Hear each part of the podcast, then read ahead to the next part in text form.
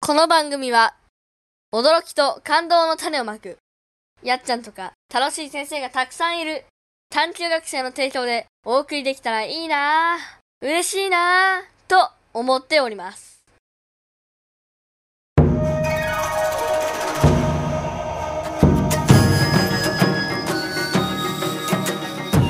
はい、おはようございます。今回は、徳川家康編の後編を収録してきます。前回は、家康が、元康から家康に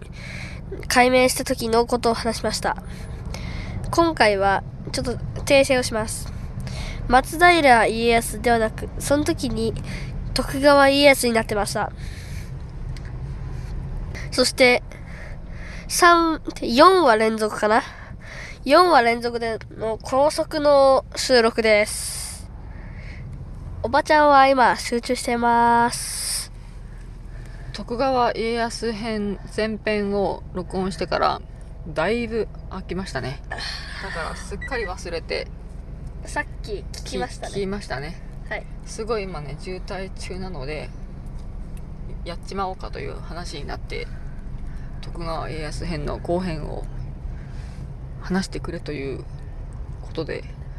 始めていますがわしはちょっと集中しているので蓮太郎くん頑張ってお話をしてくださいジョイ。では、えー、っと、同盟を結ぶときは、牛宝紙という、と、紙に書いて、それを破って、杯、酒と一緒に、杯に入れて飲むので、同盟が形成できるんですけど、牛宝紙って何えーと、なんだったっけ。これは、家に帰ってからちょっと後々録音するということで。そこの部分はね、はい。で、えーっと、その後に、家康は何をしたんだったか。うーん。あ、思い出した思い出した。で、同盟を結んで20年後に、に十数十年、二十数年後くらいかな。そこら辺で、えーっ、と、本能寺の変が勃発します。ごめんすっごい忘れちゃった誰と誰の何同盟だったっけえーっ、と、家康と信長です。あ家康と信長の同盟はい。ねそっから何年だか後に本能寺の変が勃発して、信長は討ち死に。やばい、ちなみにこの時点でうん結構なことになってます。まあ、その結構なことというのは、本来なら、同盟を結んだとしても、裏切りや下克上がど普通なんですけども、20年以上も同盟が続いたっていうのは異例なんです。あ信長と家康のねはい。超仲良しいい仲間はあ、まあ、いい戦友な友達であり戦友でありライバルであるあーいいねまあ幼少期の人質であったことも入れていい友達だったんじゃないかなと思いますじゃあ信長が死んじゃった時には家康めちゃくちゃ怒ったよね怒ったねショックを受けてましたそれで家康は茶屋の人から聞いてそれでそれの時にうん聞いて「拙者も本能寺へ行き討ち死にいたす!」って言って飛び出していきましただけど家臣たちがそれを止めましたそれでここで有名なで有名からイガ越えですイガゴイはいガイガイガのイガイガした声違いますイガ越えは伊賀っていうところを越えて岡崎城に帰るっていうのですあイガイガ忍者のイガねはい場所の伊賀ね、はい伊賀を越えて岡崎城に帰るはいえどこにいたの家康は京都ですうー確か京都んで岡崎城に帰ってどうしたの帰った時には実はもう豊臣秀吉が明智光秀を撃っていましたおおあ豊臣秀吉と家康ってどんな感じだったっけ壮絶なライバルかなもうちょっとライバルがこの時に芽生えていった感じかな仲は良くないまああんまり良くないのかな多分良くないじゃあさそれであのうんと豊臣秀吉がうんと明智光秀をやっちゃってってことはそこから豊臣秀吉がライジングしたわけでしょそそしたらえ家康は落ち目っていうかあの豊臣秀吉の時代って感じですよねはいおおおおそんでそれでやべ私ここ加速しなきゃまあ普通にちょっとまあ簡単に言うと戦いますね普通に戦ったのはいえー、何の戦いとかって有名な戦いえっ、ー、と何の戦いだったかあ有名じゃないかどっちも死んでないうんはいはまあ普通に結局た、えっと徳川四天王の本田忠勝の活躍により徳川家康は秀吉の手から免れました徳川四天王っていうのは徳川の家来で素晴らしい人がいるのはい徳川の中でもずば抜けた戦闘力などを誇る人たちのことを徳川四天王と呼んでますえー、その四天王って有名私多分知らないかも結構有名ですよ名前わかりますかえっ、と本田忠勝と井伊直政くらいしか自分は覚えてないんですけどねねいいいい直政はい。いい直政は、えっ、と、三、俺が知っている中では3人目の赤備えをしている人です。赤備えとは、まあ簡単に言うけど、えー、っと、まあ、多分、おばあちゃんも、やっちゃんのやつを見たんだと思うんですけど、真田幸村も赤の鎧着てたじゃないですかうん多分槍がちょっと特徴的な。うん覚えてないマジか。まあそのあ真っ赤の鎧を着た人たちのことを赤備えって言うんですけどうん軍隊全員が赤備えでまあいい直政の赤備えは武田軍の赤備えだったんですけど赤備えはもともと全員が強豪ですつまりめちゃくちゃ強い騎馬隊って感じですかね赤備え、はい備えうん赤備えは赤い鎧的なものを着ている人たちはいあれじゃねえのあのうんとなんだっけガンダムのシャアシャー赤いの着てるの赤い色なんだガンダムのこと全然わかんないんだけど私 も適当に言ってみた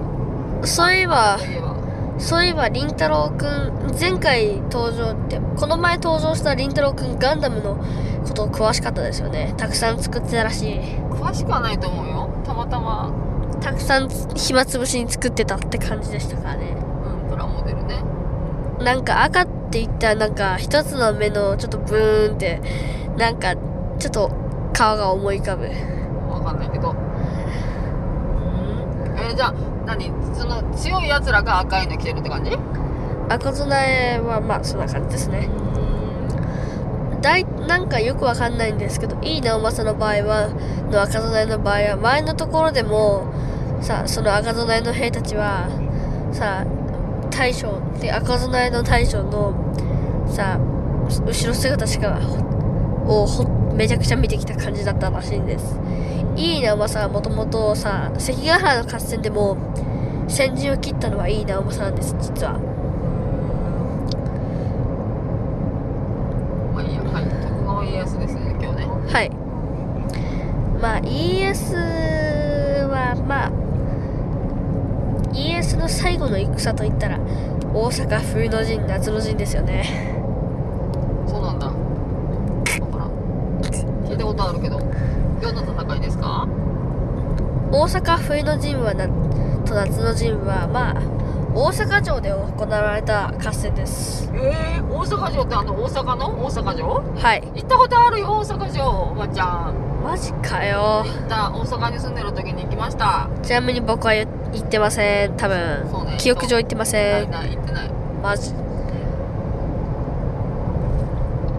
誰との戦いですかえー、っと秀吉はその時大阪しか治められてません他は全部徳川が支配してました秀吉あ秀頼ですで豊臣家の最後の領地は大阪でしたあもう秀吉は死んでるのねはいその後うーんほんで秀吉の代になって大学奪われたんだはいほうほうそれで大阪は冬の陣夏の陣でもうひひ秀頼を撃って打ってません撃ってないはどんな戦いですかじゃあ、いえー、っと大阪夏の陣冬の陣はまあめちゃくちゃな戦いですえ夏の陣冬の陣ってのはそれは一年その同じ年にの夏と冬にやったのかな違いますあ違うんだ、さはい最初の戦いが冬でその後まず和議を結んで堀を全部埋めてしまう和議の条件として全ての堀を埋める大阪のはいそうへえそれで全て埋めましたですけど徳川軍は外堀だけっていう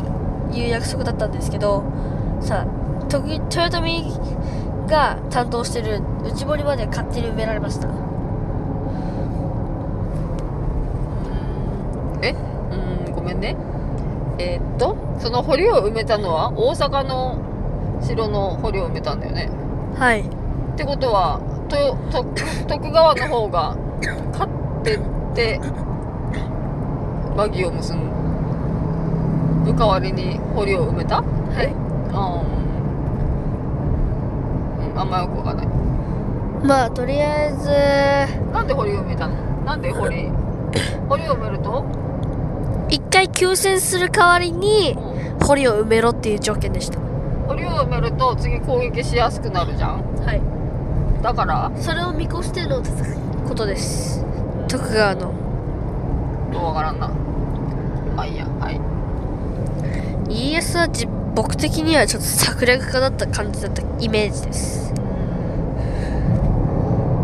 家康ってなんかすげえおじいちゃんなイメージなんだけどあおじいちゃんでも心はもう全盛期です心は全盛期うんはいわかりました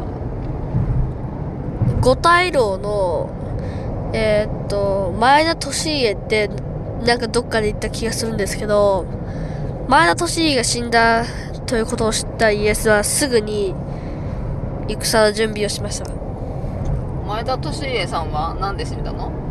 誰かにやられた病気ですおうそれでおうことの最終的には徳豊臣と徳川の戦いにまで発展しましたえー、よくわかんないけど前田利家さんがいなくなったことが引き金になって戦いになったのそれまではずっと家康は温存して仲間を増やしてましたうんその策略はずっと実を言うと秀吉が死んだ頃からずっと始まってましたああそんで豊臣家をぶっ潰すぞみたいなためまあことの最終的にはそこら辺までは考えてましたですけどそんで統一みたいな天下統一みたいなはいえでもさ江戸江戸江戸はもう出来上がってたんじゃないの結構、はい、できてますほんで江戸っていうのはもう本当に徳川のよ世でもう素晴らしい町ができてたんじゃないのはい都はまだ京都とかそっちの方なのかないやーわかんないなわかんないんかでもそうかまだ都は京都京都だなきっとほんほんほんわかんないうんとりあえずレンタロの話を聞かせてくださいはいえー、っとそれでまあ大阪冬の陣夏の陣の説明をしますねうん大阪冬の陣はまあ簡単に言うと大阪冬の陣で徳川軍に一番損害を与えたのは真田幸村の真田丸です真田丸はわざわざと大阪城に出城を作りました何を作っ大た阪城の中に小さい城を作りましたええ自分の簡易的なええテント張ったみたいなまあそんな感じですねそれは大丈夫だもんはいえまあ簡単に言うと実を言うと実はなんですけどかん実は雪村ってこういうことを想定してましたおじいちゃんがいる時からえおじいちゃんって何誰だっけ真田正幸だったっけまあもともと真田家は武田家の家臣でしたおうそれで以前てか大阪フェイド陣夏の陣の前にも実は故郷の信州上田っていうところお今信州行ってきましたねはい上田を徳川軍に奪われてそのそれに加えて山に流罪といううざい流罪とはまあ二度と都とかに降りてくるなって意味ですおお五代うざいみたいなね、うんまあ後醍醐天皇は壱岐諸島へ流罪されました流れるじゃん止まるか流罪はまあいろいろとありますよ山奥に流罪っていうこともありますし海を渡らせることもありますし流罪っていうのは流れる罪って意味ですねあ流れるのかほうほうまあ島流し的なことですかね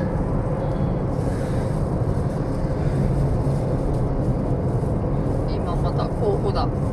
甲府つまり今武田軍ので武田の領地ですね武田軍の表ですね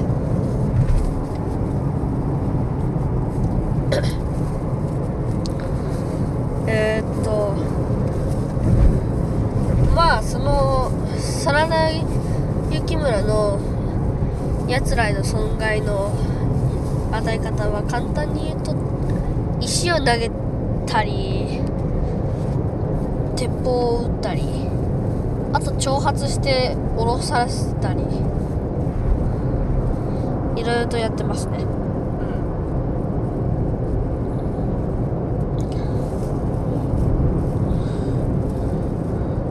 それで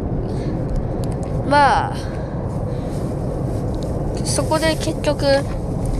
家康が和議を結んで堀を全部埋めましたこっからな夏の陣へ行きますねはい大阪夏の陣はまあやはり野戦です野戦というのはあの平野で戦ったって感じですねああそうなん夜かと思った夜じゃなくて平野はいはい、平野での戦いはうん、今まではとで他の戦いでは徳川は平野で戦った場合ほとんど圧勝してきた野戦で戦勝てるものなしと呼ばれるくらいのものだったんですよえー、でも野戦ってこと平野ってことはめちゃめちゃもう全部見えちゃうってことだよねはい隠れられないはいえー、どんな戦法をするんですかぶっ潰す以上です野戦関係ないじゃない関係あんな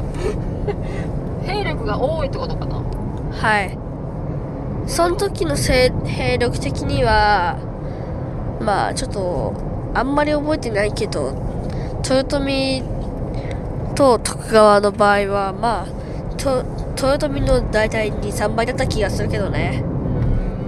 ー徳川がん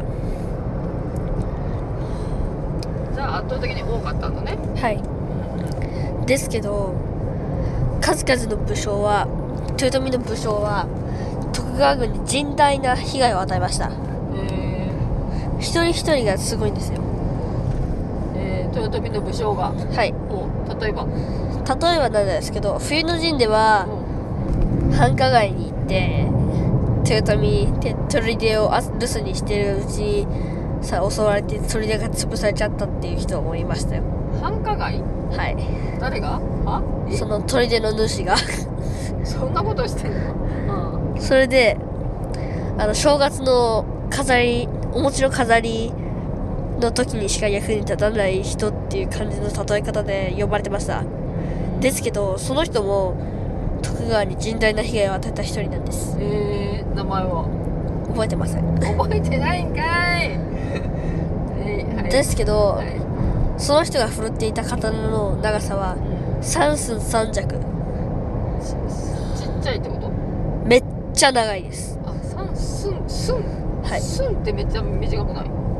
一寸帽子の寸って三寸って10センチぐらいじゃない3寸3尺ですあの6あの「鬼滅の刃」の66尺の数の3尺の場合やつですうんわからんごめんなさいすいません本来の刀の2倍ぐらいの大刀ですえー、じゃあめっちゃ長いんだはいえそんなの鞘にお収められなくない収められますそれ専用の鞘がありますねやばてか身長よりもでかいじゃんはいですけどい一人一人にだ甚大な被害を与えましたがうん討ち死になんで笑えるんですかわかんない討ち死にって戦いのさなか死亡あえっ、と後藤っていう人は鉄砲隊を率いて甚大な被害を与えましたがーなんか変ななんだろうあれ変な建物がある討ち死に討ち死にそして一番被害を出たのはやはり真田幸村真田はい真田幸村はなんとたった一人ででたったひ一つの隊で徳川本陣まで行きましたすごくないですか特攻隊長特攻隊ですすごい足軽足軽なんかじゃあすぐに死にますよそれなんて言うんですか隊長武将です武将かほうほさっき言いましたよねうわかんない笛の陣の一番被害を与えたのは真田丸太と そう言ったよその指揮をその一番上にいるのが真田幸村ですああ了解その隊一つの隊は何人ぐらいいたんですか真田も赤備えですうんまあ数個の隊をぶっ潰しましたよそのさ徳川本陣までであトイレに行きたいまあ普通にけまあ最終的にはでめちゃくちゃ強いっすよちなみに言っておきます大阪夏の陣で雪村にがうんこを家康にちびらせましたはうん雪村がいおっとこれは左えー、っと左だねちなみにこれはうんこをちびらせたのは実は武田と信玄と雪村以外いませんはいわかりました怒涛のごとく快進撃で徳川本陣まで迫りましたがもうちょっ討とちかな死に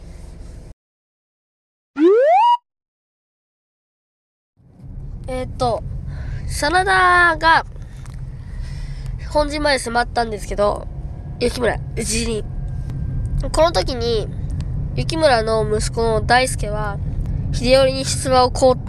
大阪城にお願いしますって頼みに行ったんですけどよそ殿はそれを却下して来たんですけど秀頼自身は大輔の涙に心を打たれて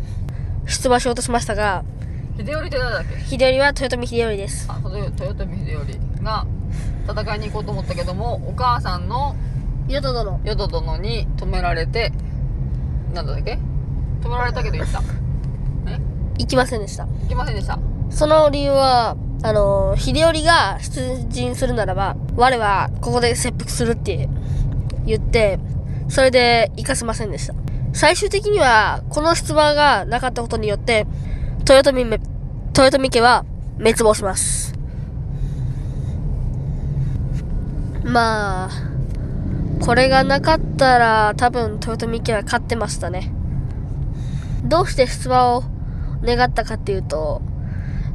豊臣軍のさ士気を上げるためでした士気が上がれば多分勝ってました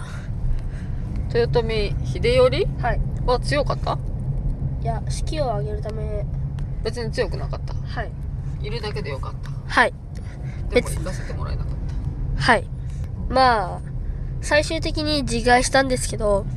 た秀頼秀頼と淀殿のあヨド殿もはい。で、で最後は、さ、自害しました。うーん戦に敗れたから自害したのはい。首を取られるよりかはマシだと。ああそういうことかへええ豊徳川に敗れたはい。その首をうん分かんないどうやってうんじゃあああそうかと豊臣軍を全部やっちゃったら豊臣の首は取らなかったけどももう終了ってことかはい。ああまあ自害しちゃったから徳川の勝ちはい。うん徳川家康は戦ってたいいえ、逃げただけです。逃げてただけですけど、でも徳川家康の勝利なのはうんい。どうして逃げたかって、そりゃ簡単。真田幸村に追われていたからだ。真田幸村は真田幸村は豊臣軍の方かはい。ほうほう強い人だめっちゃくちゃ強い。で、実はその前にちゃんと、ちょっと待ってねん飴食べ終わってから録音しようはい。ダメそれだってえー、っと、えー、っと、真田幸村は徳川本陣に迫るけど、討ちに。えー、っと、秀頼に、秀頼に大輔が出馬をお願いしたけど、秀頼の出馬を淀殿は許さなかったんだけど、淀殿の殺虫止めを聞かずに、さ、秀頼は行こうとしたんだけども、秀頼に対して淀殿はこういう対応を取った。秀頼が出馬するならば、わしはここで自害してくれるって。まあ、それが戦っなかったら多分、豊臣家は勝ってた。それさ淀殿のわがままこう思いすぎて、その一族を破滅に導いてしまった。でもその言うことを聞いた秀頼もう秀頼だよねううんん。だけど、母が目の前で自害するところを見るの嫌じゃないわかんないマ将軍だったら一人の命よりも民の全員の幸せをとか思ったらわかんないなうん。だけどまあだれ、私こっちで大丈夫う右にいた方がいいん。右の方がいいかもね。淀殿はうんでも結局自害したんだもんねああ、最終的には、二人してうん。真田幸村、徳川本陣に迫るも討ち死にって聞いて結局自害した。蔵で火を払って、ひ火を払って自害した。二人で死んだはい。一緒にううん あー辛いわー辛いなー辛いねん。うん。でもそれでえっと豊臣じゃなくて豊臣をやっつけた徳川の天下まだ少しは残ってるよ、豊臣。だけど、さあ、その数年後、いや、十数年後くらいには豊臣の血統は完全に消えました。あれうんと豊臣と徳川は同じぐらいの年齢だっけもう秀頼は普通にまだ全然子供あそうか若いんだうんまだ若者若武者やだーだいたい20歳くらいうん若いなと徳川家康はもう結構おじいさん70くらいかな多分70ちょいくらいめっちゃ長生きだねじゃあその当時にしたらうんまあ確か最後はまんじゅうとか食って死んでたっけまんじゅうだったっけまんじゅうとか天ぷらだった気がするけどあ天ぷら好きでなんちゃらだけどで別に食べ過ぎてそれで死んだわけじゃないよねだからそういう噂だけど違うよねっていうふうに書いてたと思う俺はまんじゅうか天ぷらを食いながら死んだと思うけど食いながらなんだあそうまあ自害する前にあの豊臣はさ徳川家家康の娘の千姫っていう人を預かってたんだけどさちゃんと徳川に返したえ徳川の娘を預かってたああの秀頼の妻として預かってたんだけど秀頼が死んだからちゃんとひ千姫は徳川に返したよへえ末姫的にはどんな感じだったんだろうね秀頼を助けてくれって言ったけど助けてくれずにまあなさ女性以外は全員殺したえー気になる製品がその後どうなったんだろう生きてます生きてるけど幸せになったんだろうか、知らんまあ、その辺とかなんかドラマとかになってそうだけどねうんへ ーそしてこれにて徳川編後編を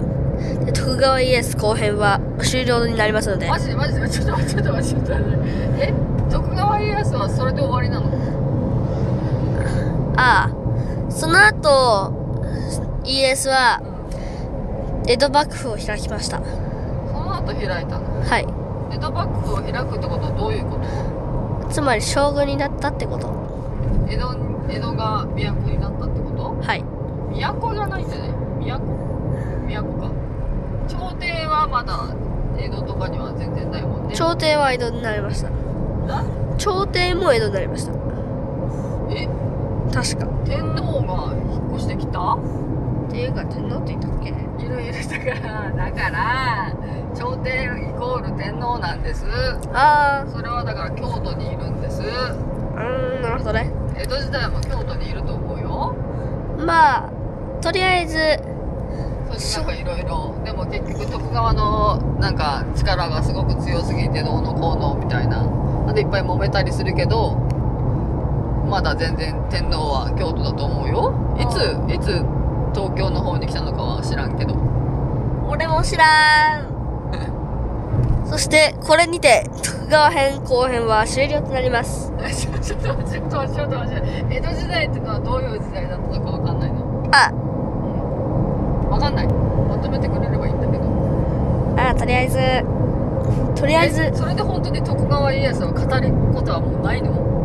あー徳川はそれで終了ななんも徳川のいいとことか悪いとことかなんか全然私印象に残ってませんけどんそれは忘れただけじゃないのかなそれは自分が忘れただけではないなのんかか徳川で覚えてるのなんかうんこ漏らしたぐらいなんだけ どなんか徳川のいいとことかさこういうことしたよっていうすげえなんか功績みたいのはあ徳川セールスポイントはいはいえー、っと家康は今川の俗称の時今川の戦で兵をほとんど死なせたことがありませんおーそれはやっぱり素晴らしい戦戦戦略なんだ戦略頭脳の持ち主はい例えばなんだけど城に火を放って落と落ちるけどさ兵たちは今が城を攻める後期って言って攻めようとするけど待てって言って城はあのこのまま火で落ちる今川の戦にえーっと三河の大事な兵を死なすわけにはいかないとと言って兵を引き止めてひる城を落としましたちなみにこれが家康のさ最初の戦です最初の戦へはいえこれが先行第一ですで先行第一じゃあやっぱり才能はすごく溢れてたんだねでも、はいなんだろう自分が先頭に立って戦うっていうよりかはなんかあの策略を練るなんだっけな誰かのに似てるなんだっけなんだっけあのこれまでにやった誰とやった誰やったっけ織田信長と豊臣秀吉豊臣秀吉織田信長のなんか